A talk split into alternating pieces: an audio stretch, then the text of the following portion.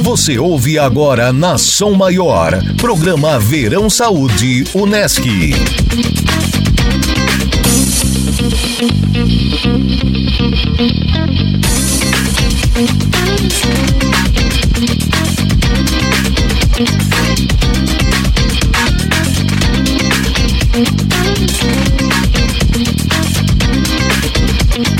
Olá, muito bom dia! Estamos com 10 horas e 14 minutos. Voltamos aqui ao Balneário Rincão, onde ocorre neste momento jogos do primeiro desafio de beach tênis da Unesc. Mas agora a gente vai falar sobre, além da, claro, do, do beach tênis, nós vamos falar dos cursos da instituição. Vamos conhecer um pouco mais da, da modalidade também que está sendo praticada, dos cursos ofertados pela Unesc e muito mais sobre esta instituição e seus 55 anos. Estou recebendo aqui comigo, ao meu lado esquerdo, professor Johnny. Tudo bem, professor? Seja bem-vindo, professor Johnny Márcio de Farias, que é coordenador do curso de Educação Física. Bom dia, seja bem-vindo. Bom dia, Rafa. Bom dia a todos os ouvintes. É, vamos bater um papinho sobre o curso e sobre todo o que está acontecendo aqui nesse evento. Vamos, vamos, vou, vou cumprimentar aqui pela ordem todo mundo. Professora Ledina Let's Pereira, que é coordenadora do curso de matemática, tudo bom? Bom dia. Tudo bom, bom dia a todos. Seja bem-vinda. Muito obrigada, um abraço. Conversando aqui com as demais professoras também, a Gislaine Camargo, coordenadora do curso de pedagogia, tudo bem? Bom dia. Tudo bem, bom dia. Seja bem-vinda. Muito bom, muito bom estar aqui hoje. Bom recebê-las aqui Obrigada. também no, no nosso programa. A Aurélia Regina de Souza, que é coordenadora adjunta do curso de artes visuais, tudo bem? Bom dia. Bom dia, tudo bem? Obrigada por, por trazer a gente aqui nesse dia tão bonito, né? E nesse espaço tão gostoso da Unesc e da São Maior. E a Michele Gonçalves Cardoso, que é coordenadora do curso de História. Seja bem-vinda, bom dia. Obrigada, bom dia. Muito bom estar aqui, né? Compartilhando esse momento nesse sábado lindo, conversando um pouquinho sobre os nossos cursos. Vamos conhecer um pouquinho de cada um, de cada um destes cursos. A gente vai é, conhecendo e, e falando mais a respeito de tudo isso. Deixa eu cumprimentar também um aluno, que é o Leonai, que está conosco aqui. Tudo bem? Bom dia. É do curso de matemática, é isso? Bom dia. Bom dia, bom dia. Prazer, Prazer, estar tudo. aqui, né? Evento bem, bem interessante. Talvez no próximo eu jogue também. Tô olhando aqui, tá bem bonito. Muito bem. Vou começar com o professor Johnny, co- eh, porque está acontecendo neste momento o, o primeiro desafio de beach tênis e muito tem a ver com o curso de educação física, professor. Qual é o primeiro panorama aqui da, da- do evento, do que você tem acompanhado aqui da modalidade? Bom, é, primeiro a estrutura montada tá sensacional, né? É uma estrutura diferenciada. A gente não vê essa estrutura em campeonatos por aí de beach tênis. Eu também sou um praticante, né, dessa modalidade. Mas é uma estrutura bastante diferenciada, com carga, com quadras nominadas, alto nível técnico. Eu estava olhando agora aí as categorias A, C e A, B, alto nível técnico. Então, um evento que eu acho que vai marcar, vai ficar aí com uma memória. E para o curso é importante, né? Nós temos uma disciplina que chama-se Esportes de Raquete dentro do curso e a qual o professor até o Alexandre Guise, que é técnico da seleção brasileira, né, de para, paralímpica de tênis de mesa, e que também trabalha essa modalidade de beach tênis, né, para os nossos alunos aprenderem. Então, muitos aqui estão ajudando e estão trabalhando também no evento. Professor, falar um pouquinho da importância da prática do, do exercício físico. Hoje a gente fala de beach tênis aqui, claro, que é, é, o centro desse, desse grande evento, mas a importância de qualquer outra atividade física para a vida das pessoas. Bom, eu acho que a gente sempre traz a pandemia com um lado negativo, mas a gente vai trazer aqui para um lado positivo. Durante a pandemia, ficou ainda mais evidente a todas as pessoas da importância da prática do exercício físico. O exercício físico, ele por si só, ele aumenta a, a imunidade das pessoas, né? Por consequência, então melhora o estado de saúde e faz com que as pessoas tenham uma melhor qualidade de vida, uma melhor prestação de saúde e diminuição de risco a doenças. Então esse é um fator importante e é um dos focos do nosso curso. O curso hoje ele trabalha tanto na licenciatura quanto no bacharelado, né? Tem as duas formações. Mas do ponto de vista do exercício, isso é muito claro já na evidência científica que pessoas que fazem exercícios têm 40% a menos de chance de doenças cardiovasculares. Então isso ajuda bastante, né, as pessoas a cuidarem, que é um dos focos da nossa formação. Além da qualidade de vida, né? Melhora, a pessoa tem uma autoestima melhor, dorme melhor. Isso eu ouço muito. Ah, comecei a correr ou comecei a praticar algum esporte. Agora tô dormindo melhor. Ajuda em muitas outras coisas. É uma cascata, né? Porque se você não dorme bem, você não consegue fazer o exercício de melhor qualidade. Se você não come bem, você também não tem melhor desempenho no exercício. Então, uma coisa vai levando a outra, que por final, a saúde de maneira geral, todos os aspectos, saúde física, mental, social, todas elas são melhoradas por meio do exercício físico, né? E, é, e a gente tem visto que as pessoas têm aderido a fazer exercício e a cuidar mais da sua saúde. E para isso precisam um profissional da educação física. O único profissional que pode prescrever exercício dessa maneira é o profissional da educação física. E aí tem mais uma que a gente está vendo hoje, que é o beach tênis, que tem toda uma gama de esportes a nível nacional, mundial, enfim, que também é uma área de atuação da, da educação física. Bom, deixa eu pular para a gente falar sobre matemática agora com a professora. Dá para a gente pôr a matemática onde aqui, professora? No Nossa beach tênis? Senhora! Desde o lançamento de uma bola, o estudo da, das medidas da quadra, a relação que tem com a álgebra, né? Mas ah, o nosso curso, ele agora ele funciona à noite, né? Ele, como toda licenciatura, ele forma professores para atuar na educação básica, seja na rede particular de ensino ou pública, né? desenvolve ensino, pesquisa, extensão, uhum. né, que é a, a base de uma, de uma universidade. E eu convido a todos né, a fazer o curso que não, vão, não irão se arrepender, pois a matemática ela hoje ela se relaciona a todas as áreas, ela está relacionada a todas as áreas do conhecimento, uhum. desde que o problema que envolve a área esteja relacionado à medida, número, grandeza, né? E a relação que a gente precisa desenvolver. O curso o, o, curso hoje ele tem ah, egressos, seja na educação básica ou até em, em Banco do Brasil, Caixa Econômica. Os alunos vão fazendo concurso que a matemática aparece em tudo, né? Pois é, aparece Mas tudo. a gente fica muito feliz com a maioria, quase que 100%, trabalhando na educação básica pública e particular. Uh, nós temos aqui o, o, o, o Leonai, que, que, vai, que, é o, que é o membro da Promate, uhum. né, presidente da Promate, que vai poder fal falar um pouquinho do que os alunos se envolvem com a nossa famosa empresa júnior, a Promate. Só um minutinho. Vamos lá, Leonai, conta pra gente como é que, que, que funciona isso. Conta mais sobre essa empresa júnior do, do curso de matemática. Então, né, a Promate é uma empresa júnior e o que, que isso significa? É, uma empresa júnior é uma, uma associação sem fins lucrativos que tem como objetivo principal estimular o empreendedorismo acadêmico. Então, a Promate específico ela é na área da matemática. Então, o que, que a gente desenvolve? A gente desenvolve aulas particulares, cursos de matemática básica e formação contínua de professores com parceria com prefeituras. Entre outros projetos que a gente tem também. Inclusive, agora está acontecendo um intensivão Promate, de matemática básica, que tem como objetivo é, ensinar para aquelas pessoas que pensam em entrar para um curso superior toda a base matemática necessária para ele não ter dificuldades nas matérias é, complexas, como cálculo, álgebra linear, que são aquelas matérias que estão tá presentes nas engenharias, ciência da computação e até na própria matemática. É, esse intensivo ele vai, vai acontecer nos dias 6, 7, 8, 9 e 10 de fevereiro.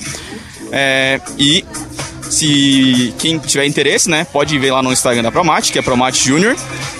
E vai ser um evento incrível. Que legal. E, você, e posso, posso garantir que vocês vão entrar com toda a base necessária, sem dificuldade nenhuma no ensino superior. Então, quem, quem quer começar com o pé direito, esse é o projeto para vocês. A questão da matemática ser, é difícil matemática, é um mito isso, professor? Não, isso é um mito, porque na realidade eu considero até a matemática a disciplina ou a área dos preguiçosos, porque quem entende ela não precisa decorar nada. Apareceu o assunto, a, a pessoa tem a visão e desenvolve em qualquer área um modelo matemático que te permite a fazer perspectiva para estimativas futuras, né? Uhum, uhum. E, e nisto nós temos pesquisadores no, no curso que trabalham junto aos alunos aos, aos projetos de pesquisa Hoje nós temos também projeto de extensão e, interdisciplinar, né? Trabalhamos com a pedagogia, trabalhamos com a geografia, trabalhamos com as ciências biológicas, com artes, né? No nosso projeto de residência pedagógica até a, a artes está conosco, para te ver como a matemática se Pois é. Se espalha, né, em todas as outras áreas do conhecimento. Agora, pra, uma dúvida aqui, a gente falou em empreender e tal. A Aham. pessoa que decide entrar no curso de, de matemática, ah, vamos me formar é, no curso de matemática, pode empreender de que forma? Empreender de É. que forma? A empresa Júnior. a empresa Júnior é que foi um é exemplo. um exemplo. Pois é. Ela é pioneira, né? Na- no, no estado e na instituição e, e ela, tu vês que os alunos, ela é, ela é regida sob Uhum. a orientação de um professor na área do conhecimento, mas na área de gestão são os alunos que eh, administram a empresa Júnior. Então, isto dá uma experiência a eles, porque eles fazem contato com as instituições, prefeitura, escolas particulares, que assim desejam ter alguma formação ou uma área específica de estudo para eles estarem desenvolvendo. Entendeu? Entender, ent- entendi sim, perfeitamente. E como é que funciona a questão da, eh, de aplicar disciplina? Quanto tempo que o pessoal precisa para se formar no curso de matemática? Como é que é apresentado isso? O curso hoje funciona noturno, né? Ele sempre atendeu às demandas que aparecem. A gente já, em todas as licenciaturas, hoje integradas, né? A gente primeiro funcionava, funcionávamos à noite.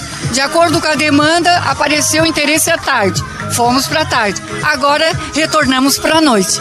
Então, ah, o curso ele está atualizado no sentido de que hoje não se vê as licenciaturas uma única licenciatura, e sim as licenciaturas integradas.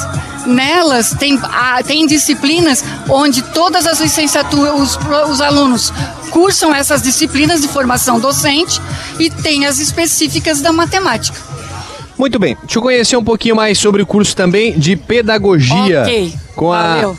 a a gente já vai voltar a conversar mais sobre matemática, educação física. Vamos um pouquinho de cada curso aqui para a gente entender e conhecer um pouco mais. Professora Gislene, conta pra gente a importância da questão da educação infantil, do curso de pedagogia também. Isso, então, né? Ouvindo aqui os colegas, né, falando já o Johnny, a Ledina, e em breve escutando aqui as demais colegas, a Ledina até falou, né, sobre as licenciaturas integradas, porque não tem como falar de educação se a gente não falar das licenciaturas, né, que trabalhamos todos juntos, afinal de contas. A gente vai falar de educação infantil, a gente precisa da educação física, precisa de artes, precisa das outras disciplinas aí. Então, a educação infantil, ah, ela é a primeira etapa né, da educação básica e ela é importantíssima. Ah, quando a gente fala de desenvolvimento infantil, de desenvolvimento da criança, a gente pensa direto lá na educação infantil. E a gente não trabalha sozinho, né? Temos aí todos os outros colegas. E é uma etapa que deixa alguns pais, né, em dúvida, alguns pais um pouco ansiosos com essa entrada da criança, né? Ah, é a primeira vez que a criança então sai e vai para a educação infantil. E a gente prepara e a gente forma esses profissionais para esse período de adaptação, esse período de acolhimento, esse período que é essencial para o restante né, de toda a sua vida. Então, ah, pensar em educação infantil é pensar no desenvolvimento integral da criança. E depois a gente fala também, né? Tem um bordão aí que diz: ah, o pessoal da, ah, da pedagogia ah, precisa, né? ah, formar para o restante, né? Da vida. Por quê? Porque a gente que alfabetiza. E essa alfabetização Estão jogando a mista, perdão. ela não começa, né, lá na primeira série ou no primeiro ano agora. Ela começa bem antes. Então, pensando aí nesse processo de alfabetização, ele é muito amplo Uhum. e precisa das outras áreas junto com a gente. Muito bem. É, é, é a transição, professora, como é que funciona? A questão da educação infantil para o ensino fundamental. Como é que é essa transição? A gente falou de alfabetização, do primeiro contato com a escola, mas e a transição? Isso. Uh, tem até né, nos documentos, nossos documentos reguladores, tanto na base nacional comum curricular, quanto na, uh, no próprio documento da educação infantil, tem uma área que fala sobre a transição. E por que, que essa transição é tão importante, tão falada? Temos muitos TCCs na área, artigos falando sobre. Por quê? Porque a criança, ela tem. É, muitas escolas não têm educação infantil. Então tem um espaço que é preparado, né, para educação infantil. Tem parque, tem mais horários, né, fora da sala. E quando passa para a primeira série, primeiro ano hoje, a criança uh, tende, né, a estranhar. E hoje nós temos crianças de seis anos no primeiro ano. Antes as crianças vinham com sete para a primeira série. Então já tem aí um diferencial, né? Então os professores entendendo, compreendendo essa importância da transição, ele já vai fazer um trabalho bem legal. O ideal seria, né, que o professor da educação básica do ensino fundamental conversasse com o ensino uh, da educação infantil, né, Mainara? A Mainara tá aqui, tá lá no colégio também. Ela sabe da importância da transição, esse desafio que é, né, acolher, adaptar. Bom dia, bom, bom dia. Bom dia, Mayrara, tudo, tudo bem? bem? Seja bem-vinda. Obrigada. É isso mesmo, né, Gi? A gente recebe os pequenininhos ali com seis aninhos e é todo um processo, né, de transição para eles entenderem essa saída do infantil, né, onde tem é, esse mundo muito lúdico e chegar no ensino fundamental, é, onde algumas habilidades precisam ser desenvolvidas. Então tem que ser algo bem é, lento, né, no tempo da criança, para que também não seja um trauma, né? A entrada na escola. É, e essa a bandeira aí que a gente levanta, né? Desse desemparedamento, né? Então, se a criança está desemparedada lá na educação infantil, ela deve chegar na primeira série, lá no primeiro ano, né? E também, né? Não pode ficar nas quatro paredes ali, é, trancada e com uma outra rotina dura, rígida, né? Tem que ser uma rotina mais flexível. E a gente lá na pedagogia, né? Juntamente aí com todos os professores aqui que trabalham na pedagogia também, uh, a gente busca aí, né? Essa integração para melhorar a vida dessa criança, desse professor, inclusive, dos pais, né, da família, enfim, para proporcionar aí um ensino, né, bem melhor, um ensino. O pedagogo tem um papel essencial, né? Depois eles vão para o sexto e aí se desdobram nas nossas diferentes áreas, mas muitas vezes a professora que traz a inspiração para ele gostar de estudar, gostar de ler, né, ser uma criança ativa, criativa, são as pedagogas. E com certeza o curso de pedagogia da Unesp, Uhul! as nossas professoras saem maravilhosas, formadas aí para serem excelentes é, no mercado de trabalho. Pô, a gente tava falando aqui de, de cada curso específico, mas tudo Tá tudo junto, né? Tá, tá tudo, tudo, integrado, digamos é, assim. Licenciaturas integradas, né? Uhum. Inclusive esse movimento aí que começou e que tá ganhando força. Porque afinal de contas a gente não trabalha sozinho na escola. Uhum. Então nós Perfeito. não vamos formar um professor para trabalhar só no cantinho dele. Não. É para trabalhar aí em cooperação. E a gente já faz isso na própria universidade, né? Então as nossas experiências, as nossas vivências aí já são integradas. Deixa eu perguntar aqui sobre o curso de matemática. Quantos anos a criança já começa a ter o contato com a matemática e tal? Como é que funciona? Mas desde que ela nasce. Verdade, porque tem criança cuja a noção dela já tu consegue ver, ela consegue distinguir o maior do menor, não é isso? É, não, a, a matemática, tu já viu criança colocar, só se ela gosta, né? Mas nunca coloca um sapato maior que o pé. Ela coloca hum. o sapato de acordo com o tamanho dela. Hum. Não é verdade? A não ser que esteja brincando. Isso é matemática. Proporcionalidade. Isso é investigação, né, Ledina? Investigação. A gente trabalha junto com matemática ah, a proposta de investigação, tanto na educação infantil quanto no, na- no ensino fundamental, né? Mas são os processos investigativos, isso que a Ledina fala, né? É, para criança é uma baita descoberta, né? Olha, esse é maior, esse é menor, esse cabe, esse não cabe. Uhum. Então é um Esse é processo igual, de esse pesquisa e investigação. Muito bem. A gente vai conhecer um pouquinho de cada curso. Deixa eu conversar agora com a Aurélia Regina de Souza, que é coordenadora adjunta do curso de Artes Visuais. Tudo bem, professora? Seja bem-vinda. Tudo bem, obrigada. Nos apresente o curso de Artes Visuais. Então, o curso de artes visuais da Unesc, ele tem 53 anos. Pois é, 53 e a Unesco tem 55, foi bem no comecinho. Exatamente. Então, é um dos cursos que iniciou, né, as licenciaturas dentro da universidade. Hoje, o curso de artes visuais, ele tem duas habilitações. Ele forma o professor de artes, né, a licenciatura, que está nesse projeto das licenciaturas integradas, como disseram as minhas colegas, a gente trabalha na residência pedagógica, no PIBID, o, o professor de artes está junto com o professor de história, de matemática, enfim. E temos o bacharelado, que forma o artista. O profissional do campo da cultura, do campo da arte, o profissional que pode ser um artista individual com seu ateliê, mas também é aquele produtor cultural que trabalha, por exemplo, num evento como este, para pensar o espaço, para pensar a produção, o artista de artes visuais, inclusive temos egressos aqui trabalhando, são bacharéis, então, dentro do curso de artes visuais.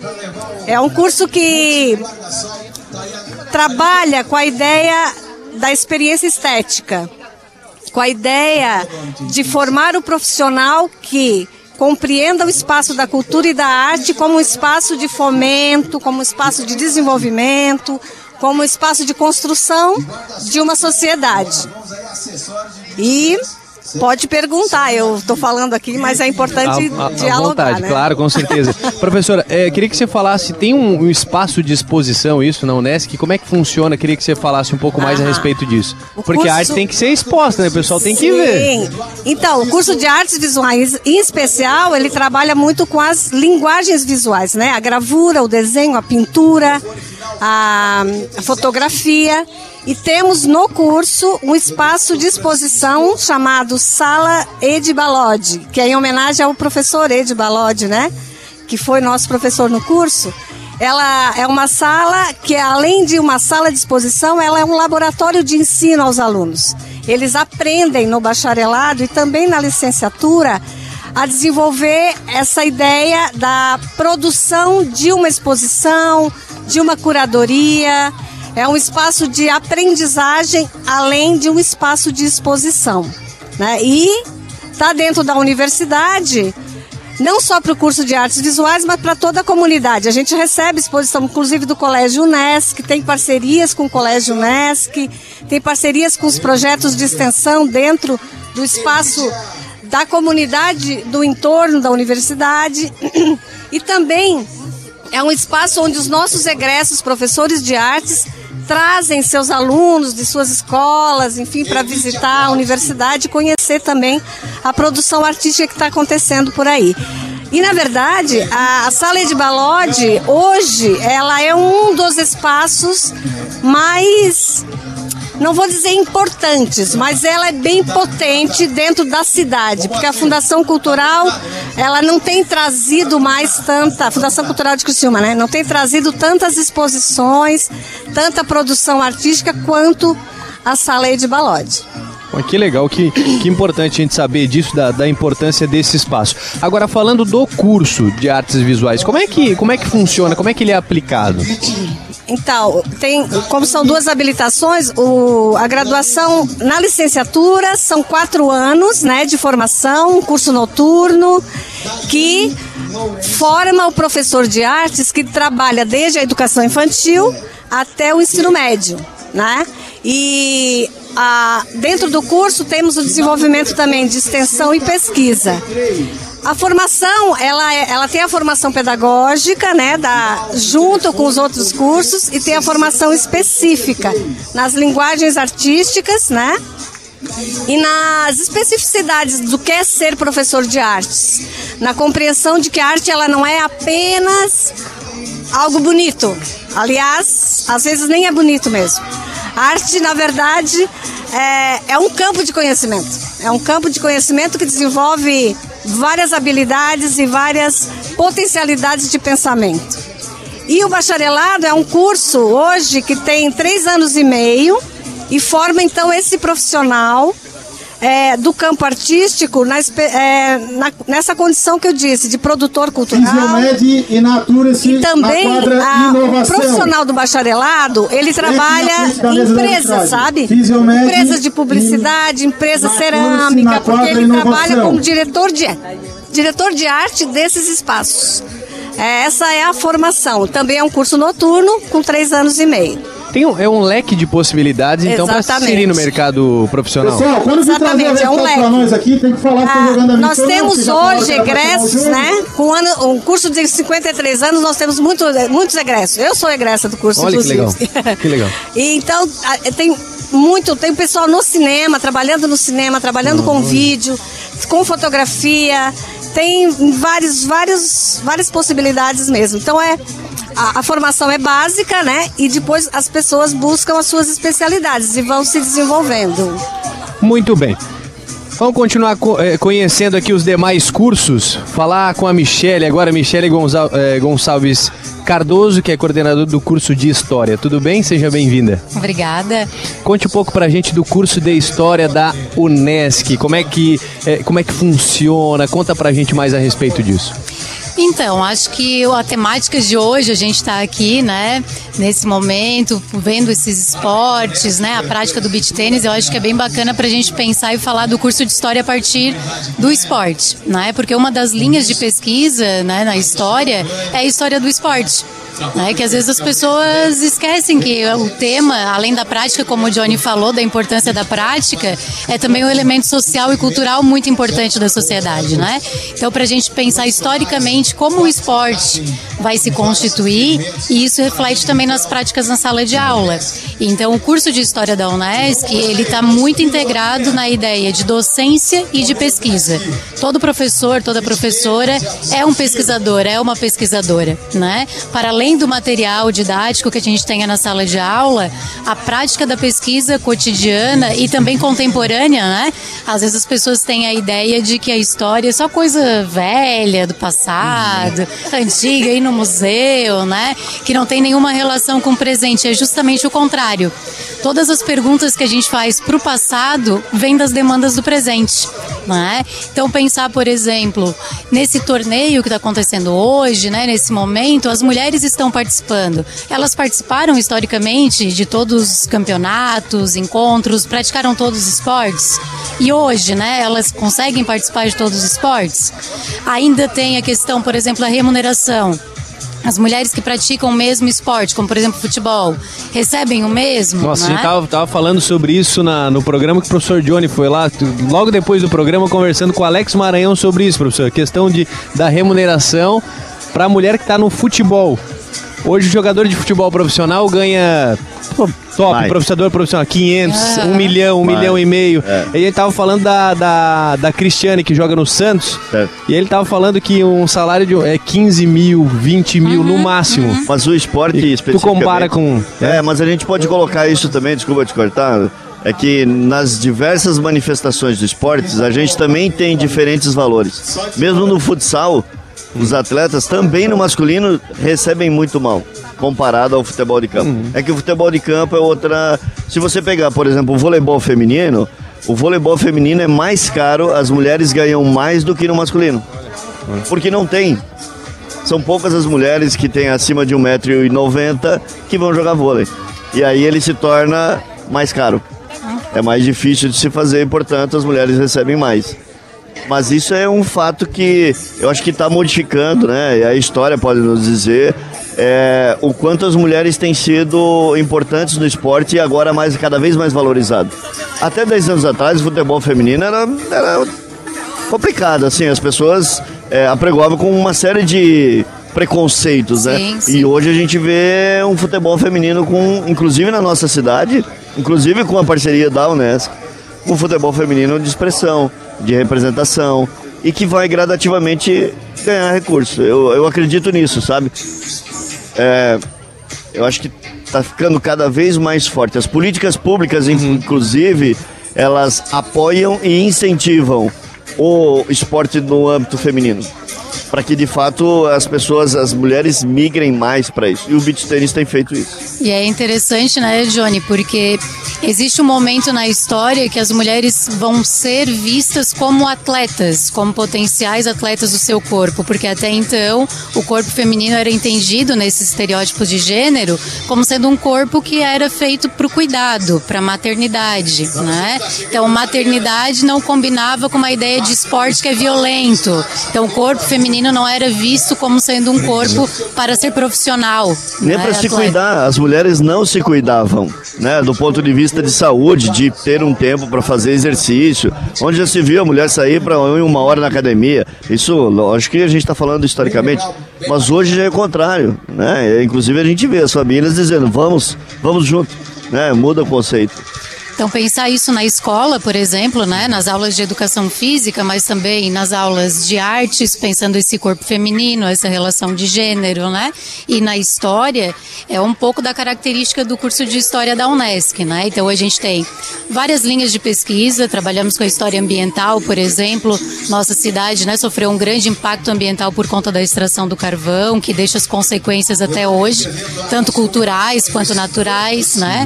Mas também o patrimônio histórico da nossa região que é muito rico e que muitas vezes não tem a divulgação, a preservação que merece, né? Então a gente trabalha. É importante lembrar também que 2019 a profissão de historiador e historiadora foi regulamentada. Então uma profissão regulamentada bem recentemente, né? E aí nós temos um curso que é licenciatura, mas ele habilita para trabalhar para além da sala de aula. Além de ser professor, professora de história, a gente também habilita para trabalhar em museus, em arquivos, centros de memória, na produção de materiais audiovisuais. Hoje, né, tem muito profissional de história trabalhando com muita produção de YouTube, de gravações de documentários, de filmes, assessoria de filme, por exemplo, assessoria para videogames, né, que hoje muitos videogames têm temáticas históricas. Tem que né? ter uma história boa, né? Senão. E muitos profissionais de história Hum. trabalham ali nesse enredo também para pensar cenografia e pensar também junto com artes, né? Figurino, cenografia, os espaços, locação. Hoje a gente está, inclusive, né, Aurélia, o curso de história, o curso de artes estão numa produção cinematográfica também, né? Então a gente também presta esse tipo de assessoria até na própria produção do roteiro, Uhum. junto também com língua portuguesa, né? Pensar essa interdisciplinaridade e a integração das licenciaturas é fundamental, né? Falando de estrutura hoje, qual é a estrutura do curso de História da Unesc? que a gente pode falar sobre isso? Então, hoje nós temos dois espaços que integram o curso de História, que são grandes laboratórios, que é o Laboratório de Arqueologia.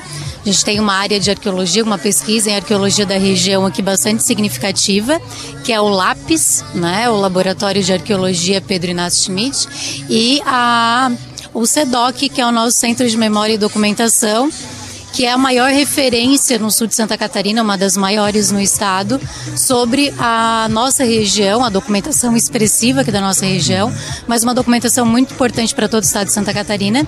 E dentro do SEDOC a gente tem três laboratórios vinculados ao curso de História. Um é de produção de imagem e som, que já no curso a gente trabalha com essa perspectiva, né, de pensar mini documentários, audiovisuais, produção de material didático em suporte audiovisual. A gente tem um laboratório de conservação e restauro, que a gente também trabalha com as noções básicas, né, de conservação documental, muitas vezes aquelas fotografias que a gente tem em casa, né, que a gente não sabe como guardar, daqui a pouco a fotografia apaga, rasga, né? Aquela certidão de nascimento que todo mundo tem, que tá lá dobradinha, com aquela fita durex que é a única coisa que a gente não pode fazer e que tá lá, né? Então aprender também essa conservação, até dos documentos nas escolas depois, né?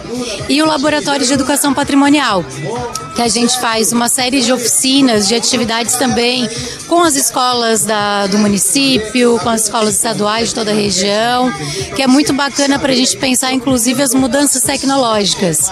Né? O que, que a gente tem de acervo, como ele foi construído historicamente. Então, nesse laboratório, a gente trabalha muito o que, que é a noção de patrimônio histórico, que é bem bacana. Esses são os laboratórios que, desde o ingresso né, no curso, os alunos e alunas já integram esses laboratórios, já fazem essas ações nas disciplinas. Nossa região é muito rica historicamente? Muito falando. rica. Muito rica. O que a gente precisa incentivar mais é essa valorização dessas múltiplas histórias da nossa região.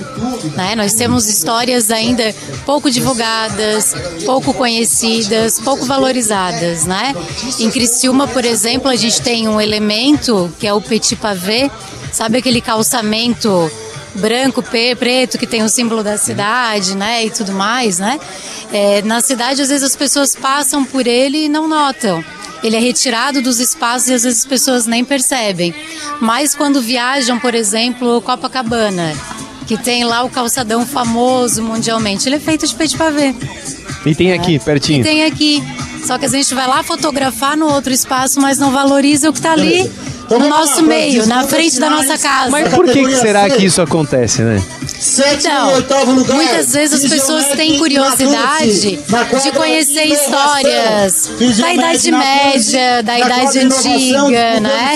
E esquecem de pensar um pouco a história do seu lugar.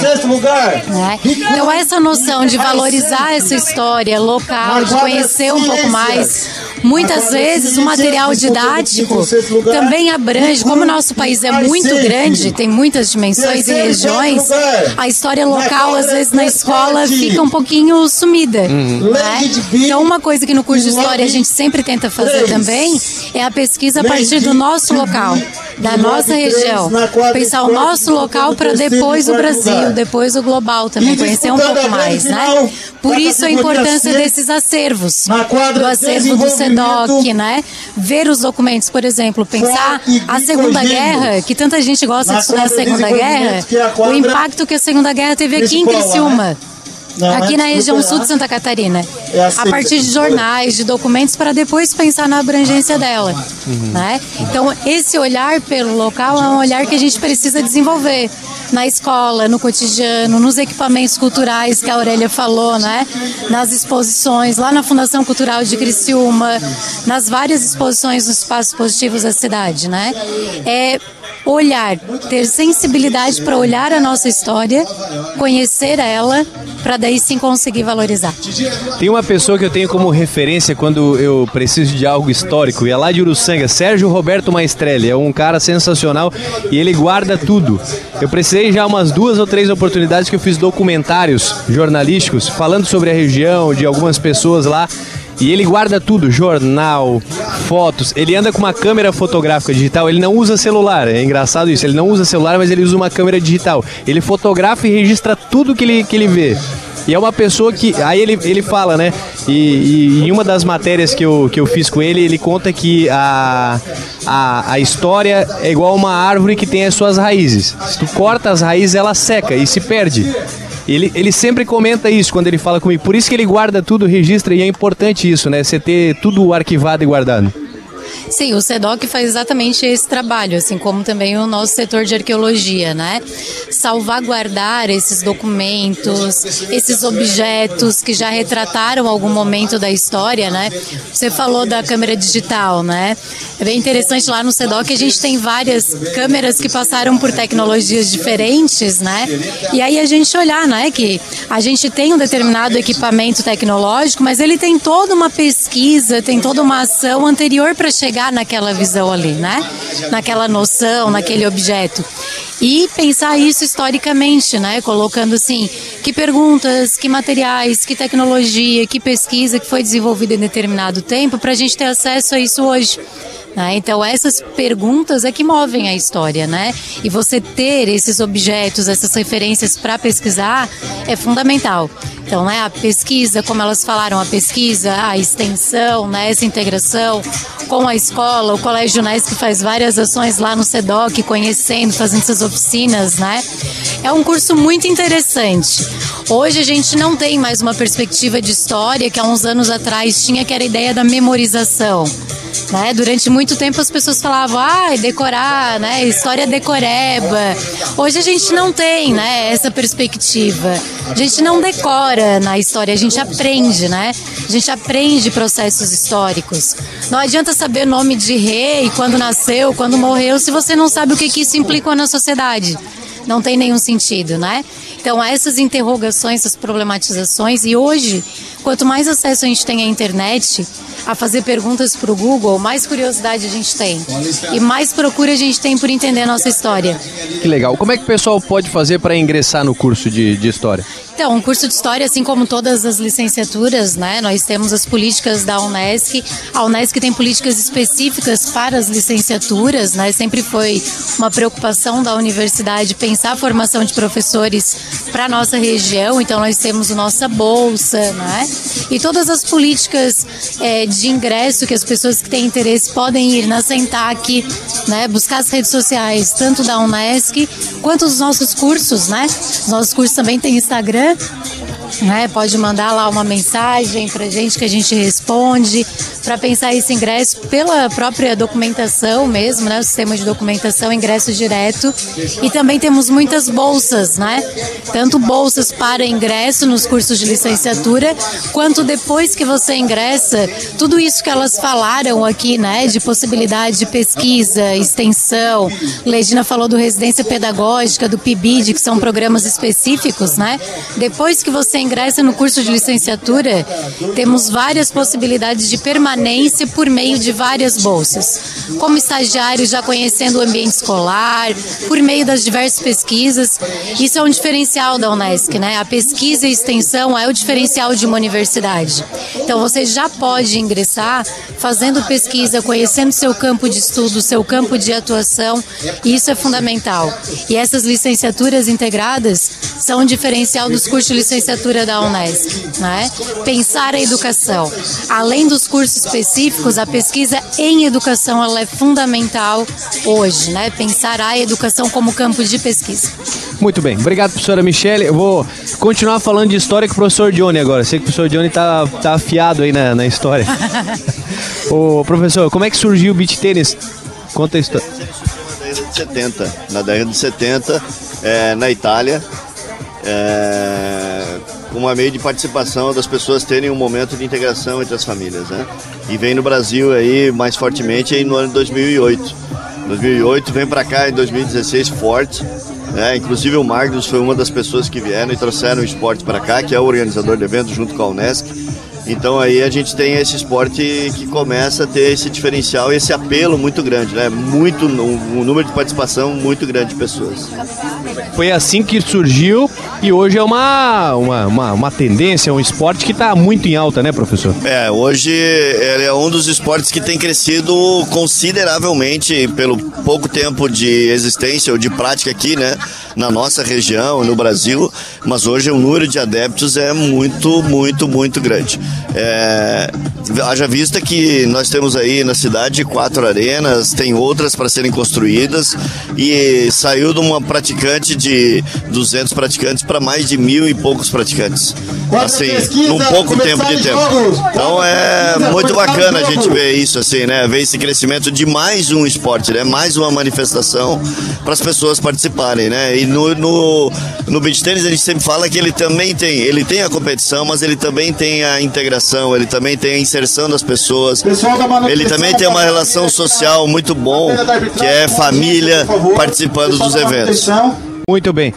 Tem história na matemática, professora, também? Aliás, a matemática É se constituiu de acordo com o desenvolvimento humano na história. Como é que surge a matemática? Conta pra gente. É, a da necessidade humana. Da necessidade humana. É isso. E para isso também é por isso que se diz que é uma ciência abstrata, né, e lógica, mas que surgiu da necessidade humana. E e hoje existe toda uma, uma pesquisa de, de aplicação dela, né?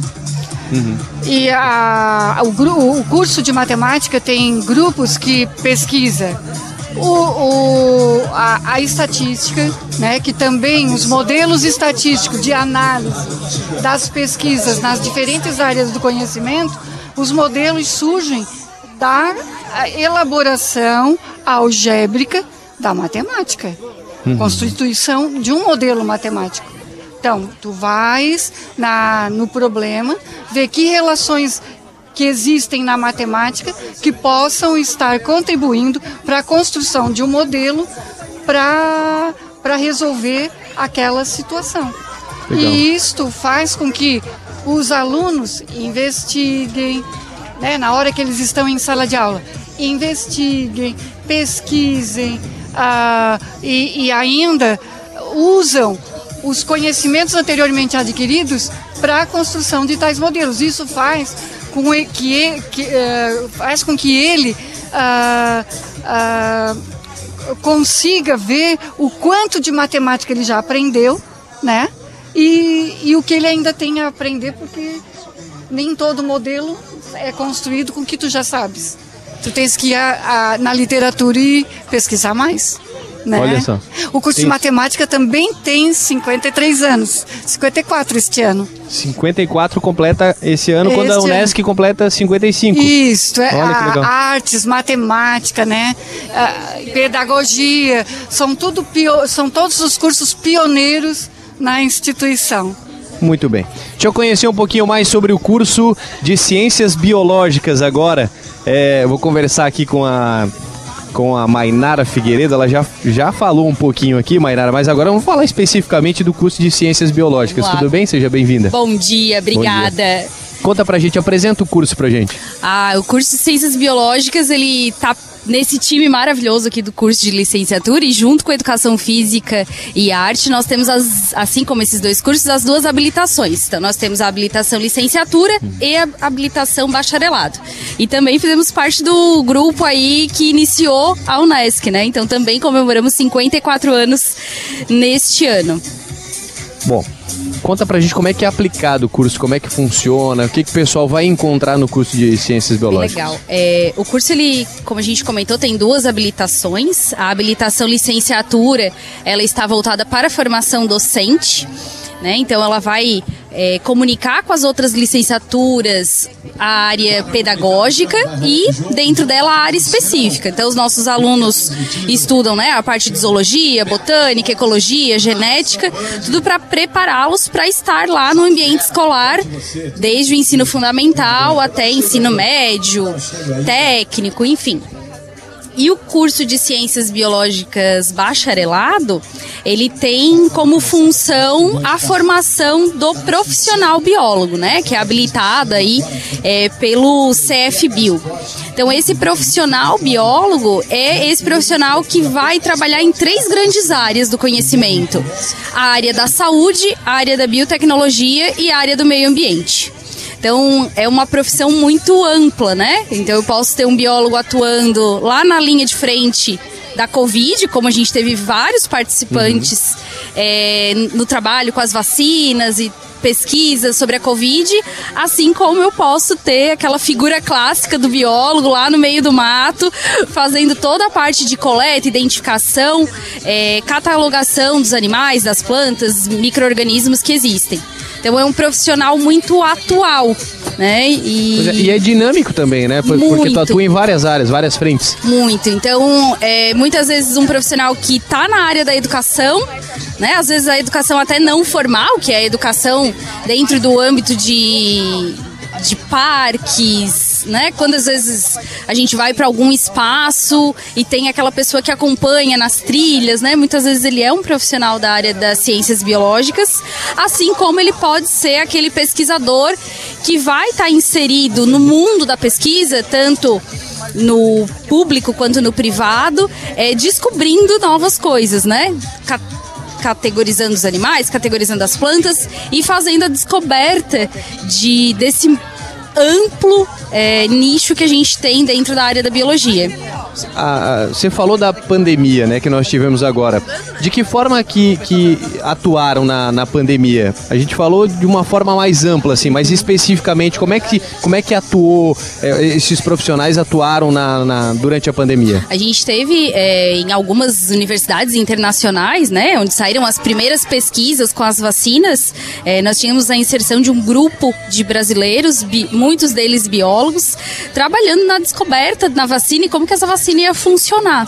né? Porque a gente ouviu, ah, essa vacina funciona com RNA mensageiro, essa vacina funciona com DNA. Então esse é um âmbito de pesquisa do biólogo, né? Ele vai adentrar no estudo da célula, vai observar o que tem lá dentro do núcleo, entender como é que essas mensagens são processadas e a gente tinha uma gama de brasileiros muito grande participando efetivamente desse, desses estudos. Então, muitas vezes, e, e acho que a gente passa isso né, na, nas licenciaturas no geral, ah, eu faço o curso de ciências biológicas, só posso ser professor. Não, são tantas possibilidades é, que fica até difícil contar né, o número de profissionais biólogos que existem hoje na nossa sociedade. Então, ele pode trabalhar numa empresa, ele pode ser consultor ambiental, né? Muitas vezes a gente diz assim: nossa, eu preciso podar aquela árvore. E aí vou lá, acabo podando e depois chega né, o órgão ambiental dizendo: olha, você não podia ter podado essa árvore. Então o profissional biólogo também pode fazer essa orientação. Né? Existe um documento que tem que ser feito e esse é o profissional habilitado para fazer essa orientação à população. Quais são os diferenciais do curso? Vários, né? Acho que além de a gente contar com a estrutura da Unesc, que é uma estrutura de tanto espaço, né, de quantidade de laboratórios, mas especificamente de qualidade de ensino. Então nós trabalhamos aí com uma diversidade de laboratórios. O curso de ciências biológicas ele preza muito pela experiência, né, vivenciar a experiência dentro do âmbito acadêmico. Então os alunos desde as primeiras fases já fazem as saídas a campo, já vivenciam a prática do biólogo, assim como já vivenciam a prática da docência por meio dos programas como o PIBID, ou residência pedagógica. A gente também pode falar da inserção desse profissional na empresa júnior, né? Então, pensar em empreender dentro do mundo da biologia. E um diferencial amplo do nosso curso é a pesquisa. Né? Então, o profissional bacharel em ciências biológicas, ele está muito voltado à pesquisa. E dentro do nosso curso, nós contamos aí com quase toda a equipe sendo doutores vinculados ao programa de pós-graduação e que fazem né, a pesquisa eh, sobre a biodiversidade local. Então, é, o curso de Ciências Biológicas, nesses mais de 50 anos que atua na nossa região, é o responsável por catalogar boa parte da nossa biodiversidade, fazer grandes levantamentos, grandes descobertas né, de espécies endêmicas e até salvamento dessas espécies. É, vamos falar sobre isso agora, da importância de conservar a biodiversidade. Por que, que é importante? Como é que vocês atuam para que isso aconteça? É, acho que a professora Michele fala isso, né? Que a gente vive um histórico de degradação muito grande na nossa região. Então, a partir do momento que, que o biólogo se insere nessa ação de conservação, ele consegue observar onde e como fazer, né? Quem deve ser é, monitorado. Então, é importante a gente pensar que por muito tempo o biólogo foi visto, né, como o eco chato. Não pode fazer nada porque o biólogo tá ali. Mas na verdade é, é uma interdependência, né? Se a gente não conseguir preservar esse meio ambiente a qual a gente está, como é que a gente, por exemplo, estaria num ambiente desse? Né, se nós não preservássemos as dunas que estão logo na frente do mar. Então, é, à medida que o ser humano ele avança né, na sociedade, e aí a Michelle pode me ajudar né, com a história ambiental da nossa região, é necessário que a gente faça isso de forma sustentável, né? E aí tentando equilibrar a manutenção do meio ambiente com sim os investimentos financeiros, o desenvolvimento da sociedade, mas como fazer isso, né? Como fazer isso para que a gente não viva é, momentos ou não reviva momentos em que a gente já vi, viveu na história, por exemplo, de Criciúma, que o ar, né, extremamente poluído, as pessoas viviam doentes. Então, é, é, essa, é esse movimento que a gente busca no curso. Entender sim que a gente precisa desenvolver uma sociedade, né? A gente é necessário desenvolver economicamente, mas que existem leis que também precisam ser é, respeitadas para que isso seja feito de maneira é, sustentável. Eu acho que essa é, é, a grande palavra, né? É que a Mainara coloca, é, por isso a importância também de a gente pensar a história da nossa região, né? Porque o próprio desenvolvimento urbano, planejamento urbano. Ou a falta dele, né, Michele? A falta dele é resultado desses processos históricos, como a extração extração do carvão, né? Nós temos uma cidade desenhada pelo contorno da ferrovia. A Avenida Centenário era antigo, né? Antiga ferrovia, o contorno da ferrovia, né? Nós temos as, todas as vilas operárias que surgiam nos espaços de extração do carvão, a poluição da água, né? É o caso do Rio Criciúma, né? Rio que é um Criciúma. grande estudo de caso, tanto para ciências biológicas, que vai entender por que, que não tem mais vida naquele rio, né? Quanto para o curso de história, que vai entender quais foram os processos que chegar, fizeram chegar nesse estado. Perfeito. é. Na nossa região, a acidez dos rios né, Perfeito, bateram recordes, ao mesmo tempo que a mortalidade infantil também era elevadíssima, né? Então, entender como isso se organizou historicamente enquanto sociedade e pensar isso que a Mainara fala, né? Hoje nós temos uma legislação, hoje nós temos outra percepção sobre esse ambiente. Isso não quer dizer que economicamente não se pensa ou que não vai agir, né? Mas hoje a gente tem outros instrumentos para agir de uma forma menos danosa para a nossa sociedade, sustentável e que garanta esse futuro também, né, Mainara? É possível ter vida nesse rio? Agora eu fiquei curioso. Você falou que não tem vida no rio por conta da, de tudo que ocorreu na mineração. É possível ainda reverter esse processo? É possível, né? A gente vê casos, é, Europa, Estados Unidos, que já fizeram reversões é, de rios, né? Rio Sena, por exemplo, praticamente zero de vida e hoje a gente tem um retorno dessa vida aquática. Mas precisa de um planejamento integrado. Né? Porque eu preciso é, tirar a acidez desse rio, eu preciso é, devolver a esse rio uma taxa de oxigênio para que esses animais possam estar lá. Então, é bem importante pensar nesse né, que é necessário uma série de políticas para que esse planejamento aconteça. Muito bem. Para ingressar no curso, como é que faz? Para ingressar no curso de Ciências Biológicas tem que ter um pré-requisito, ser curioso. Acho que essa é a força motriz, né? O, o biólogo se move pela curiosidade e é assim que a gente avança com a ciência. Tendo curiosidade é só vir para a Unesc, como né, os nossos colegas aqui falaram, a gente tem uma série de bolsas de estudo. é, quem tem vontade é vir que a permanência, né, é uma política muito forte na Unesp para os nossos alunos entrarem permanecerem, conseguirem fazer a sua trajetória de vida aqui dentro. Então, acessem né, a nossa página no Instagram, Biologia Unesc, acessem as nossas redes sociais, venham conversar com a gente. A gente também faz esse movimento né, de entender aquele aluno que vai mais para a área da saúde, aquele aluno que quer mais a área de meio ambiente, aquele aluno que quer mais a biotecnologia. E ao longo do curso a gente vai direcionando ele para esses diferentes aspectos. Então, sendo curioso e acessando aí ou a Sentac ou a gente pelas redes sociais, tenho certeza que o seu futuro aí começa no dia 27 de fevereiro com a gente no curso de Ciências Biológicas. Muito bem, estamos com 11 horas e 12 minutos agora. Deixa eu fazer um intervalo rapidinho e a gente volta em seguida para falar mais a respeito disso. Vamos falar sobre o curso de letras ainda, vamos falar sobre o beach tênis que está acontecendo ainda, jogos aqui nas quadras, jogos simultâneos. Faço o intervalo, volto em seguida.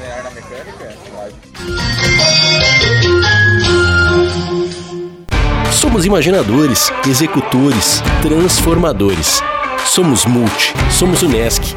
Conheça todos os diferenciais da graduação Multi-Unesc. Experiências práticas, ensino multiplataforma, com inovação, tecnologia e impacto comunitário. Para quem quer fazer a diferença no mundo.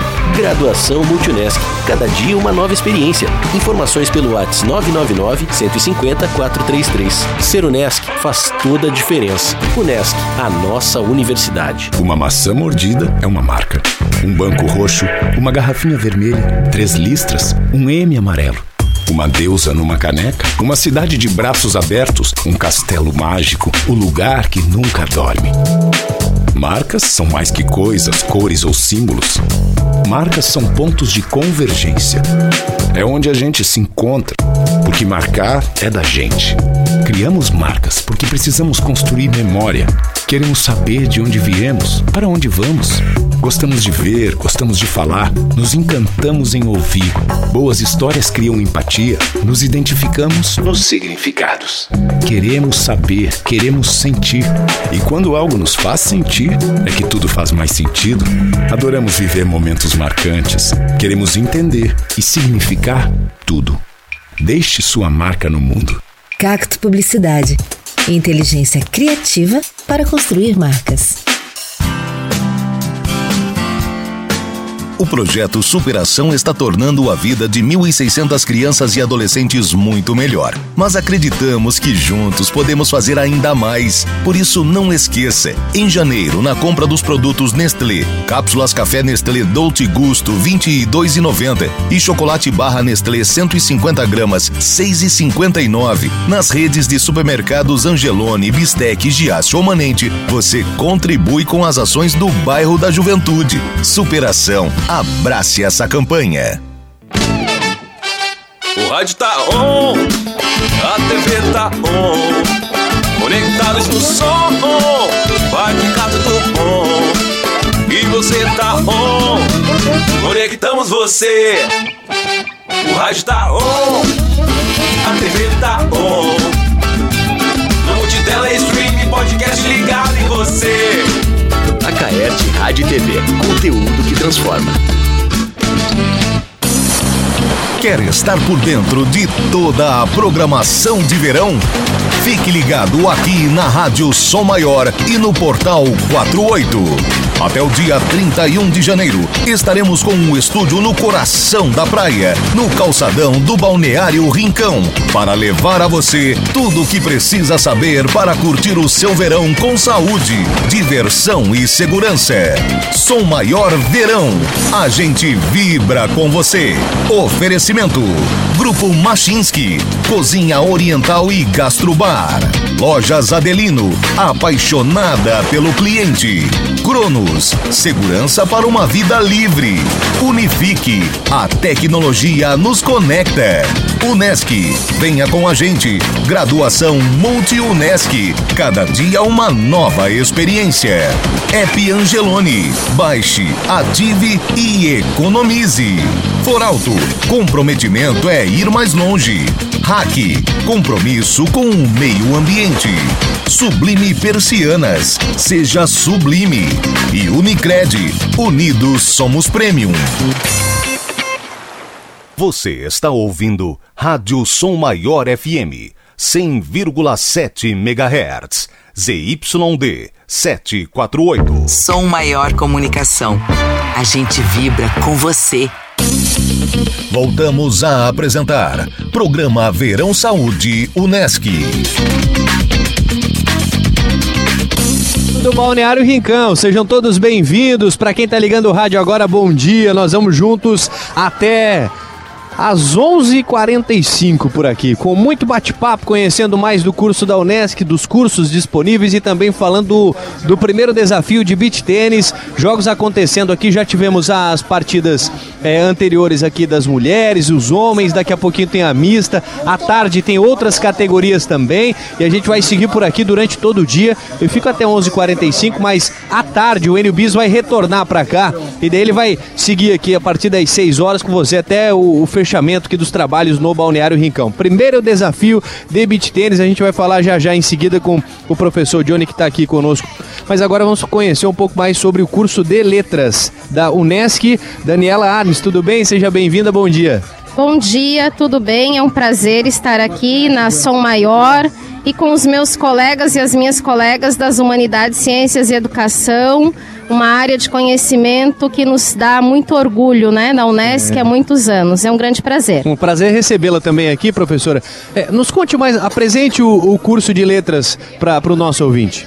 Curso de Letras da Unesc é um curso de licenciatura, vai completar no ano que vem 50 anos, então este ano vamos fazer aí os nossos 49 anos de curso. Um curso que contribui muito para a região, da mesma forma como todos os outros a respeito dos quais já falamos, né? E embora seja um curso de licenciatura que prepara para a docência, assim como o curso de história, também habilita esse profissional a trabalhar em outras áreas. Nós formamos professores que podem trabalhar com revisão de texto, que podem trabalhar como intérpretes, que podem trabalhar em, na área também da, do jornalismo com edição de texto. Então, são diferentes possibilidades para além da docência. Bom, é, é bem amplo, é, é tudo muito amplo, assim como os demais cursos também que a gente falou aqui. É, e como é que funciona é, para a pessoa ingressar no curso? Como é que funciona a partir daí também? Como é que ele é aplicado? Então, o ingresso no curso de letras, também como os demais cursos, se dá pelo histórico, né? Nós temos na, na Unesc uma característica bastante interessante do ponto de vista de, de ingresso que os estudantes têm ao longo do ano todo para procurarem né, o curso, para entenderem como funciona e depois ingressarem nos períodos específicos. E a partir daí, nós temos diferentes possibilidades de esse estudante, junto com a sua formação, também estar já de alguma forma trabalhando na perspectiva da educação. Nós temos eh, possibilidades de ele trabalhar com extensão, com pesquisa, nós desenvolvemos o Residência Pedagógica na Unesc, nós temos o PIBID, que são programas de iniciação à docência, tanto residência quanto PIBID, para os estudantes que estão ingressando, para os estudantes que estão já nas fases finais do curso, eles já estão inseridos nas escolas, já conhecem um pouco da realidade da escola. Isso é muito importante porque a educação não se dá de forma distante dessa realidade. Não dá mais para a gente pensar a educação somente na universidade, somente no campus, no espaço da academia. O estudante precisa estar já na escola, precisa conhecer o seu espaço de atuação e a Unesc faz isso desde o princípio em parceria com esses programas. Muito bem. E eu estou vendo aqui tem questão da língua materna, estrangeira, enfim, como é que funciona isso? A questão da, da língua materna, vamos começar por aí. Como é que funciona, como é que é aplicado isso? Bem, o nosso curso, ele, eu costumo dizer que o curso de letras da Unesc, ele tem um carinho muito grande com a língua portuguesa, que é a nossa língua materna, né? Embora o nosso curso trabalhe com língua portuguesa e língua inglesa, são quatro anos as duas habilitações. Então, nós trabalhamos numa perspectiva de entender que esse estudante ele já domina essa língua. Então, por mais que ele entre num curso querendo conhecer mais e trabalhar a língua portuguesa, ele já a domina, ele já a conhece. Então, nós vamos aprimorando alguns aspectos para que ele possa efetivamente também quando for para a sala de aula, para a comunidade em geral, trabalhar com essa língua numa perspectiva de que ela faz parte da nossa vida. Não é algo distante. Porque veja, olha só que interessante. Eu conversava aqui com a, com a colega ao lado, a professora Aurélia. As pessoas têm a tendência a ter um passinho atrás, assim, com a língua portuguesa, né? Com as aulas de língua portuguesa. Muito provavelmente, é um negocinho pequenininho, muito provavelmente pelo seu histórico em sala de aula, né? As aulas de língua portuguesa, até alguns anos atrás, poucos anos eu diria, não eram aulas de língua portuguesa, eram aulas de gramática.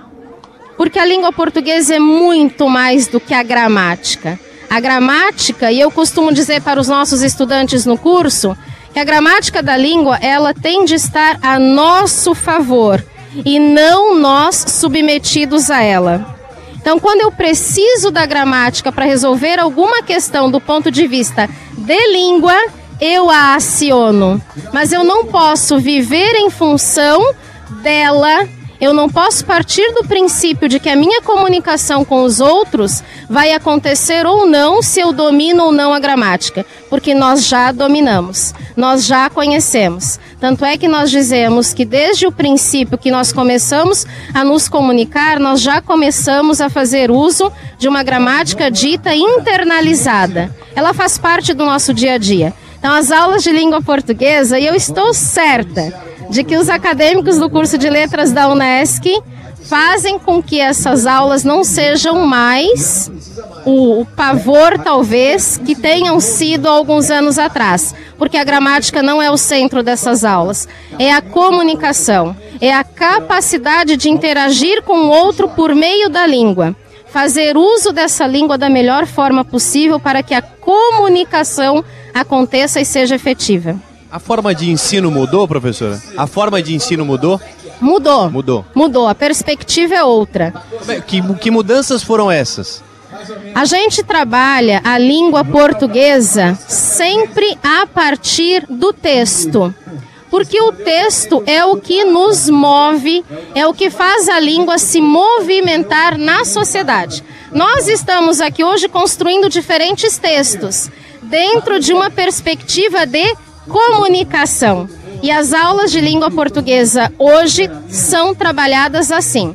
Nós vamos partir sempre do texto, porque o texto é o elemento central da comunicação no dia a dia. Eu não posso trabalhar com meu estudante na sala de aula. E aí, permita-me então, fazer um adendo. Eu sou professora da rede pública. Então, o que eu trabalho com os meus estudantes lá no ensino superior, eu vivencio na sala de aula com os meus estudantes da rede pública de ensino. Então, o texto é o elemento central da comunicação. Nós conversamos, nós mandamos WhatsApp, nós trocamos e-mail, nós temos um Face, nós temos uma curtida. Tudo isso é comunicação e é texto. Então as aulas se dão por meio do texto. Eu vou partir de um texto Vou explorar, vou discutir, vou interpretar, vou trabalhar com os diferentes pontos de vista, porque cada um tem o seu ponto de vista. E a partir daí, eu trago a gramática para que um novo texto seja construído. Então veja, a gramática está a nosso favor. Ela não é o elemento central. Está muito diferente, está muito gostoso. Bacana saber que mudou. Eu tinha tanta, vou contar um segredo. Eu tinha tanta dificuldade que o, o meu professor virou meu amigo até hoje. De tanto que eu que eu acionava ele, perguntava e perguntava e tal. Viramos amigos até hoje. Um abraço para ele, Matheus Mariotti. Muito provável esteja nos ouvindo, é um, um ouvinte da, da Rádio Som Maior. Mas que bom que isso mudou. E você estava falando da questão de comunicação. Me lembrei de um, de um documentário recente que fiz sobre Padre Agenor, saudoso Padre Agenor de Uruçanga. Ele falava que a comunicação é uma das coisas mais importantes da vida. A comunicação, a gente discute, acerta, negocia. Ele foi um dos pioneiros é, na, na, na, criação de jornais, de rádio, enfim, e ele falava isso. E, em todas as entrevistas ele fala que a comunicação é uma das coisas mais importantes da nossa vida, professora. Perfeito, e, e tinha razão, né? É, eu gosto também de lembrar da época que eu era estudante, faz pouco tempo isso. Lá na minha primeira e segunda série, anti, antiga primeira e segunda na série, eu tinha no meu boletim, não era língua portuguesa, era comunicação e expressão. Não estou dizendo que tenha de voltar, mas veja como a perspectiva da comunicação é importante. E como nós precisamos entender e trabalhar cada vez mais. E, a Unesc faz isso muito bem na HCE, na medida em que nós temos as licenciaturas integradas, que nós não estamos sozinhos que nós não vivemos numa sociedade de forma isolada, nós vivemos em parceria, nós precisamos nos comunicar, nós precisamos trabalhar com as diferentes perspectivas sobre uma mesma questão, nós precisamos trabalhar considerando que há diferentes pontos de vista e a aula de língua portuguesa faz isso com propriedade, sem dúvida nenhuma, sem medo de errar. As aulas de língua portuguesa que nós temos hoje, a partir da formação dos estudantes do curso de letras da Unesc, tanto língua portuguesa quanto a língua inglesa, porque na língua inglesa também nós partimos do texto para trabalhar a questão da gramática, que não é o elemento central. Então nós precisamos cada vez mais entender que essa comunicação é importante. E se me permite, como eu disse, o profissional de letras, ele se forma para a docência, mas também é habilitado para trabalhar, por exemplo, com revisão de texto. E revisão de texto também é uma coisa interessante, porque as pessoas, via de regra, pensam que é só a gente corrigir a gramática. Ah, eu vou pagar alguém para ver se as vírgulas estão corretas, se eu acentuei tudo certinho, e não é, é muito mais do que isso. Eu preciso entender o que o outro quis dizer, porque nem sempre o que eu quero dizer é o que eu coloco no papel. Então eu preciso entender o que o outro quis dizer, trabalhar esse texto de maneira tal que dê conta de dizer o que ele queria para quem tem que dizer. Eu tenho que conhecer o público-alvo, porque isso também interfere nessa escrita. E depois de tudo isso, eu vou olhar as vírgulas, eu vou olhar os acentos, eu vou olhar a questão da gramática. Então é muito mais do que um elemento gramatical, é comunicação, novamente. Como é que faz para inserir, e aí eu chamo a professora Gislene para a conversa também, para inserir tudo isso com os pequenos, estão iniciando, como é que faz? É, é, é, é, é difícil, mas é bem possível, né? E como a Dani falou, né, as coisas já mudaram. Então os pais que exigiam aquela alfabetização já na educação infantil, por exemplo, né? Ah, hoje isso já mudou, né? A gente já sabe que não é assim e que tem outros meios de fazer isso. Um bom acervo musical na educação infantil, por exemplo, né? Que escolas que param agora no início do ano para escolher o acervo musical infantil.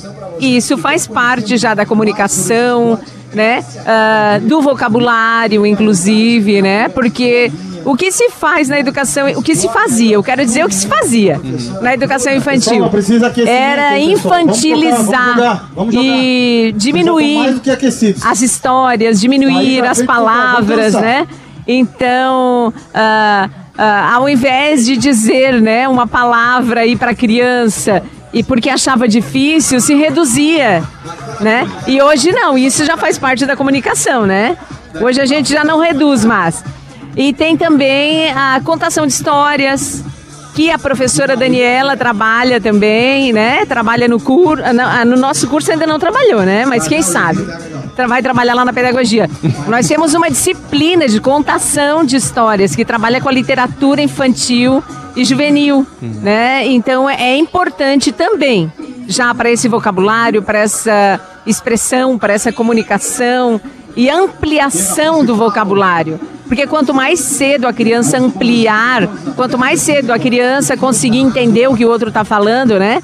E como, como eu falei antes, é um desserviço tu ensinar a palavra engraçadinha para criança. Ah, é dedeira. Não, é mamadeira.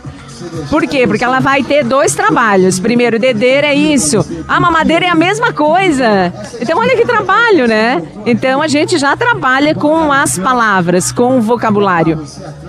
E isso na educação infantil e no processo de alfabetização, com contação de histórias, com acervo musical, com rodas de conversa, com narrativas, né? Hoje as crianças narram bastante. Então tem aí uma série de, de, de estratégias, de metodologias, né, que dá para fazer. E Muito pra... bem. Que bacana conhecer tudo isso. Professor, falar do beach tênis agora, do curso de educação física também. Tá rolando aqui, o pessoal tá aquecendo, tá, tá aquecendo muito aqui, o pessoal. É, não precisa mais aquecer, né? Já estão aquecidos. Já estão aquecidos. Agora começou as finais, né? Começou São as finais finais das categorias aí da D, tanto no feminino quanto no misto. Eu acho que vai ser grandes jogos agora. Começa a ir pro caminho, encaminhando pro final de todas essas categorias agora, né? Muito bem, vamos falar do curso de, de educação física, depois a gente volta a falar também do, do beach tênis, professor Johnny. Formação Unesc, seus diferenciais do curso de, de educação física. Conta pra gente. Bom, o curso de Educação Física, com as novas mudanças das diretrizes curriculares, a gente fez uma proposta que a gente acredita que é bem diferente mesmo. Nós temos hoje no nosso, no nosso curso as duas formações, licenciatura e bacharelado. E com essas alterações que a gente fez na DCN, a gente consegue fazer com que o nosso estudante faça os dois cursos, licenciatura e bacharelado, em quatro anos. O que até então ele levaria seis anos para concluir os dois cursos. Se ele quiser, tiver tempo para cursar, ele faz os dois cursos em quatro anos, tanto no período matutino, que é o curso que a gente tem, quanto no período noturno. Então funciona assim: o aluno entra, ele entra para a educação física, ele faz dois anos comuns que servem tanto para licenciatura e para bacharelado, e depois lá na quarta fase ele faz a opção. Ele pode fazer só bacharelado, ele pode fazer só licenciatura, e se ele quiser cursar os dois, ele cursa os dois, que a gente conseguiu montar essa matriz que é bastante diferenciada o valor ele não acresce, então ele consegue é, é, pagar, né? e ainda tem a possibilidade de fazer esse pagamento posterior à primeira formação. Então, são diferenciais que a gente colocou. É, nós temos um corpo docente altamente qualificado, né, composto com mestres e doutores. Também estamos aí entrando nos 50 anos aí, né, 50 anos do curso e com formação. Alta empregabilidade, que eu acho que é um grande diferencial do nosso curso. A gente tem alto índice de aprovação nos concursos para os professores e os alunos do bacharelado a gente tem alta empregabilidade em todos os ramos, seja no esporte, seja no fitness, seja na gestão, seja na academia, enfim, a gente tem alta empregabilidade. Muito bem. Pode, pode atuar, você citou alguns do, dos ramos aí que pode, pode atuar, mas é bem amplo também, né, professor? Ah, eu acho que hoje nós temos aí só no bacharelado mais de 40 áreas de atuação, né, na diversidades que a gente tem. Cita algumas pra gente preparação física, técnico de todas as modalidades, que são mais de 30 modalidades, é, na gestão esportiva, na captação de recurso, ah, nos programas de reabilitação, na saúde coletiva, que é algo que tem crescido bastante, nos postos de saúde, nas estratégias de saúde da família, ah, nos NASFs. Então tem isso só no bacharelado, né? A licenciatura ele forma para ele estar na escola, dentro da escola. Muito bem. Professor, falando agora da estrutura do, do campus da Unesco, o que, que a Unesco oferta para quem está entrando no curso? Bom, no curso de Educação Física, especificamente, hoje a gente conta com um complexo esportivo altamente qualificado. O que, que significa isso? Nós temos hoje dois ginásios de esportes, uma pista de atletismo é, oficial, mesmo que sendo de carvão, dois campos de futebol suíço, uma piscina semiolímpica, mais duas quadras poliesportivas abertas, sala de judô, sala de ginástica, sala de dança, sala de musculação, laboratório de fisiologia, laboratório de cinetopometria. Então a gente tem tudo aquilo que a gente precisa para fazer a formação no mesmo, no mesmo espaço que a gente diz aqui é num conglomerado, né? Então o aluno não precisa pegar o ônibus para ir para outro espaço para fazer natação, ele faz no complexo. Ele não precisa ir para outro lugar para fazer as aulas de atletismo, ele faz no complexo.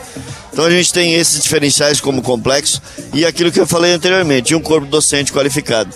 Técnicos de seleção brasileira, como Alexandre, Roberto Bortolotto, entre outros que são técnicos de referência no esporte que eles atuam.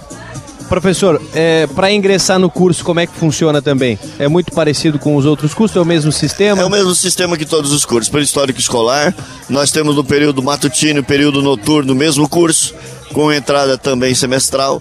E aí a gente tem aí ah, diversas oportunidades de bolsa, né? Nós temos as bolsas institucionais, nós temos as bolsas em parcerias, como por exemplo com o governo do estado, que a gente tem um projeto chamado de PID, que é um programa de iniciação esportiva, que a gente tem 20 bolsas no valor de 800 reais para eles praticarem 4 horas na semana de atividade. Então é excelente. Ali a gente já desenvolve 13 modalidades esportivas atendendo a sociedade, a comunidade vôlei, basquete, handebol, futebol, futsal, natação, tênis de mesa, é, judô, karatê, são várias modalidades que a gente oferta gratuitamente. Inclusive a sociedade ou quem está nos ouvindo, no retorno das atividades, pode fazer sua inscrição e participar dessas escolinhas. Além dessa, nós temos as parcerias com os esportes, né? Parceria que é da universidade, mas que está junto com o curso que é com a Sociedade Recreativa Mampituba, com o voleibol, com a Fundação Municipal de Esportes, com o handebol masculino, feminino, então com o karatê, então com várias modalidades, inclusive o Cristiano Esporte Clube, que é onde a gente coloca os nossos estudantes de educação física também para serem inseridos nessa prática que é o mercado de trabalho mais promissor do ponto de vista financeiro, inclusive. Muito bem. Deixa eu perguntar aqui, Johnny, dá tempo pro pessoal se, é, ingressar no curso ainda? Quando é que começam as aulas? As aulas, as inscrições estão abertas, as aulas começam dia 27 de fevereiro, como a Mainara falou. Então ainda tem inscrições abertas, só entrar no site da Unesc. Lá nós temos a explicação dos dois cursos, licenciatura e bacharelado, e os seus diferenciais e o seu processo de ingresso. Sigam todos convidados, tenho certeza que vai fazer um excelente curso e um curso que hoje a gente vê com uma prospecção de mercado muito grande porque as pessoas estão começando a se cuidar mais. Para além do corpo estético, um corpo saudável. É isso que a gente prega, né? Teve um, um crescimento um, um, muito acentuado, né, professor, na Muito. prática esportiva, né? O pessoal está se preocupando mais com a saúde, né? Muito, muito, muito, muito, muito, muito. Em todos os sentidos. Porque é aquilo que a gente fala, não é só a beleza estética, né? É a beleza do cuidado da saúde. Então fazer exercício, ele perpassa a beleza estética que é o passado, né? Muito bem. Professor Johnny, estamos chegando no final aqui do nosso programa. Agradecer mais uma vez pela, por ter aceito o nosso convite, estar aqui hoje. Bom dia e um grande evento para vocês. Obrigado, obrigado, Rafael. Foi muito bom trocar essa ideia. Não esquecendo que tu estás devendo ainda Vou algo, depois. Que é a sua aula de beach tênis. Deixa eu aproveitar aqui antes da gente encerrar. Então, ontem eu vim de, de bermuda jeans, hoje de novo, mas novo. eu trouxe outra no carro. Opa! Como é que o pessoal tem que estar vestido para praticar esse esporte aqui, professor? Roupa leve, confortável e clara. Esse é o melhor. Esse é o, o ideal. Não dá pra vir com roupa como você tá de bermuda jeans, porque ele dificulta a movimentação em quadro. E, e tênis, né? Tênis não, né? Desculpa, pé descalço, né? Que é o melhor de tudo. É Proteção solar, Mas- obviamente, né? Boné, óculos, pra que não tenha é água, muita água pra hidratar. Pois é, hidratação. É... Tô te desafiando aqui, Rafael. Viu? que eu- Já? Tô desafiando aqui, o, o clube de mulheres aqui tá desafiando a Rafael fazer. Mas eu não peguei nem a raquete na mão ainda. Tô aqui desde ontem, não peguei a raquete ainda na mão. E eu vim ontem, tem uma, uma justificativa por ter vindo de bermuda jeans, que eu já tava com a desculpa pronta, né? Se eu não conseguir, daí não dá mobilidade. É, e tal. isso aí, é. Então eu já tava com a desculpa, com a desculpa pronta. Professor, obrigado, eu vou pra aula depois, viu? Tá bom, um abraço, obrigado. Um abraço. Deixa eu me despedir aqui. Ledina, prazer também recebê-la aqui. Muito Eu obrigado, viu, pela agradeço, conversa. Né, o espaço para as licenciaturas, embora ah, muita gente acha que não é bom ser professor, eu, eu digo para todos.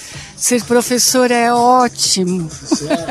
Sabe por quê? O professor está sempre em contato com a juventude, acompanha a evolução da educação.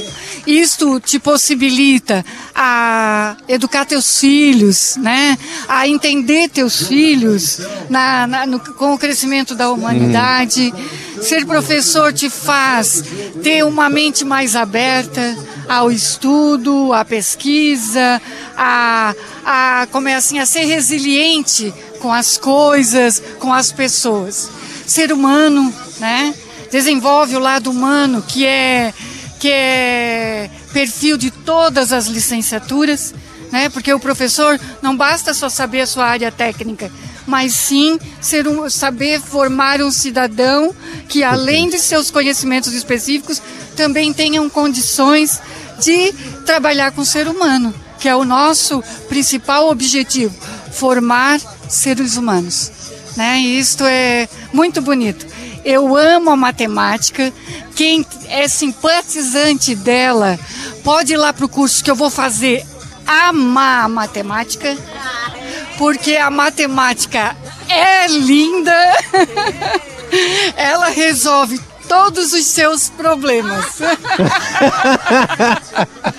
É exato. É, desde, o, fi- desde o financeiro até trabalhar nas outras áreas do conhecimento. Claro, com certeza, isso é importante. Um forte abraço a todos, né? E Obrigado. obrigada pelo convite, né? E, eh, agradeço ao Leonai por ter vindo aqui da nossa empresa Júnior. É um querido, sempre nos acompanhou para os desafios e para as entrevistas e as colaborações com os cursos. Muito bem. Muito obrigada. Obrigado, professora. Parabéns pelo trabalho. Leonai, obrigado também pela participação aqui no programa. Imagina, é sempre bom falar um pouco sobre as empresas júnior, né, que é um movimento que está crescendo cada vez mais aqui na região de Santa Catarina, que é uma região por si só bem empreendedora, né? Então, por que não começar logo da graduação, lá quando está dentro da, da universidade, que tem muito network, né, muito contato com outras pessoas que também tem esse propósito, mas não sabe como começar. Então, eles já podem começar antes de se formar, aprender como trabalhar no mercado de trabalho dali mesmo, já ter uma capacitação de gestão, gestão financeira, administrativa, antes de chegar na parte do mercado de trabalho. Então é muito bom participar do Momento Empresa Júnior e eu acho que é isso.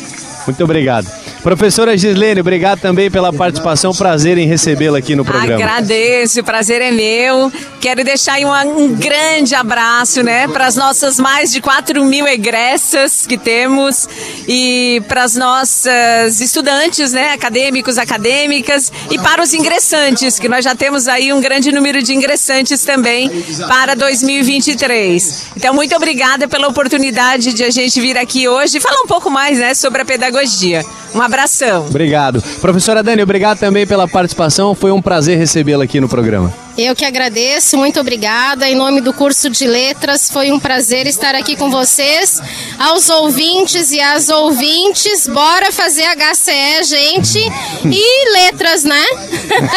um prazer, gente. Abraço. Obrigado. Professora Aurélia, foi um prazer também conhecer um pouco mais sobre artes visuais, viu, no nosso programa. Obrigado. Obrigada, agradeço a oportunidade de estar aqui com os meus colegas, falando da nossa universidade, dos nossos cursos e dizer a todos os ouvintes, né, as ouvintes, aos nossos egressos do curso de artes visuais e aos que se interessam pelo campo, que estamos lá aguardando vocês. Sejam Unesc, sejam artes visuais. Muito obrigado. Professora Mainara, também conosco aqui a professora Michele. Deixa eu ir pela ordem aqui. pela ordem, tudo bem? Confusão ali para um lado, falei para o outro. Muito bem. Obrigado também pela participação, professora. Foi um prazer recebê-la aqui e conhecer um pouco mais de história também. Agradeço, agradeço também em nome do curso de História, né? E no intervalo você mencionou um pouquinho de angústia, de de repente não conseguir integrar os assuntos, mas a gente é muito integrado, Foi no automático. principalmente foi, porque a gente acredita no projeto. A gente acredita no projeto das licenciaturas integradas, de uma educação que transforma, da graduação multi, né?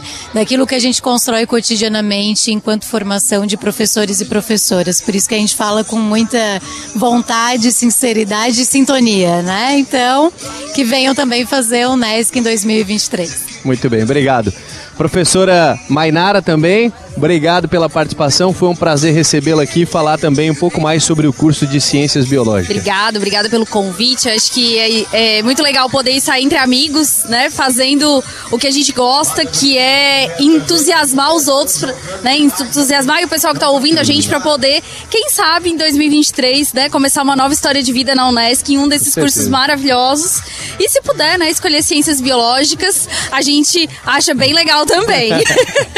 Obrigado, professora. Obrigada, gente. Um abraço. Gente, obrigado a todos. Fui realmente um privilegiado aqui, se eu pudesse resumir, né? No meio de tantos professores, conhecendo, tendo uma aula realmente aqui com todos, com todos e o pessoal que está em casa também acompanhando o nosso programa. Então falamos sobre educação física, sobre pedagogia, sobre artes visuais, ciências biológicas, história, letras e falamos também sobre matemática. Conhecemos aqui muitas, eh, muitos cursos que estão disponíveis na Unesc. Segue aqui a competição de beach tênis, primeiro desafio de beach tênis a partir das 6 horas da tarde ou 6 da noite. Se- bem que 6 horas é dia ainda, né? O sol tá alto, vai brilhar por muito tempo. Tá muito lindo hoje aqui, eh, o céu azul com sem nuvens praticamente, sol brilhando, muito calor. Então um evento com certeza maravilhoso para você vir aqui pro Balneário Rincão, bem no centro, tá bem próximo aqui do, do container onde nós temos o estúdio da Rádio Som Maior, do Container Food Park, atrás aqui,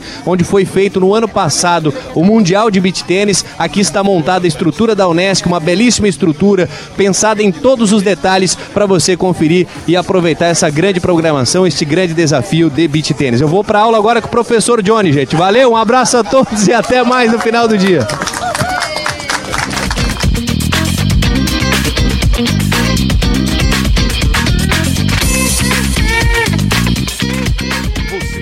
Ouvindo